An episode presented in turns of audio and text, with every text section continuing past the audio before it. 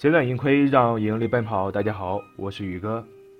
汇市财经这档节目主要讲述的内容是外汇市场的形成与发展，外汇交易者需要学习的内容以及影响外汇市场的重要因素，让各位交易者知其然，更知其所以然。今天我们聊的话题是消费者物价指数和零售销售数据分别对于货币有何影响？我们常常说的消费者物价指数呢，是追踪一篮子商品和服务价格的变化，用来衡量通胀程度。消费者物价指数简称 CPI。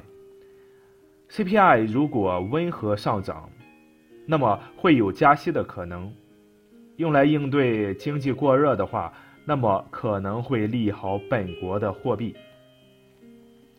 如果 CPI 上涨快于市场预期，那么本国资产的吸引力就会减弱，因为投资者持有资产所获得的利益就可能会被通胀所影响。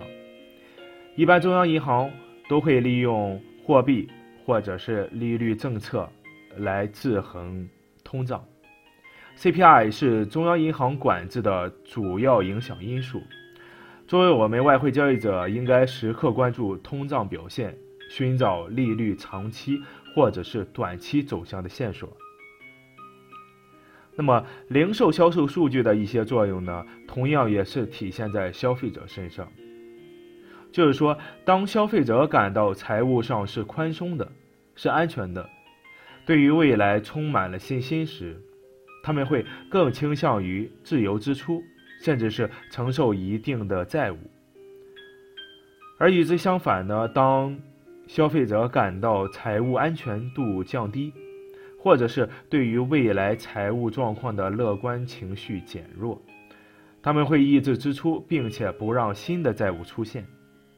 因此呢，强劲的零售销售数据意味着经济表现良好，而且在不断的扩张、形势大好的经济体呢，可能会吸引外国资本，从而利好本国的货币。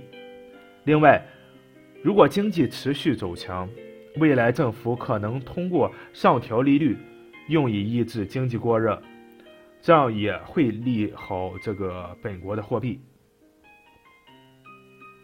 那么今天的内容呢，咱们就简短的讲这些。各位听友，如果感觉课程对你有帮助，可以点赞、转发、评论。有任何关于外汇方面的问题呢，也欢迎加我本人微信：h s c j y g，也就是汇市财经宇哥的首拼字母。那么谢谢您的收听，咱们回见。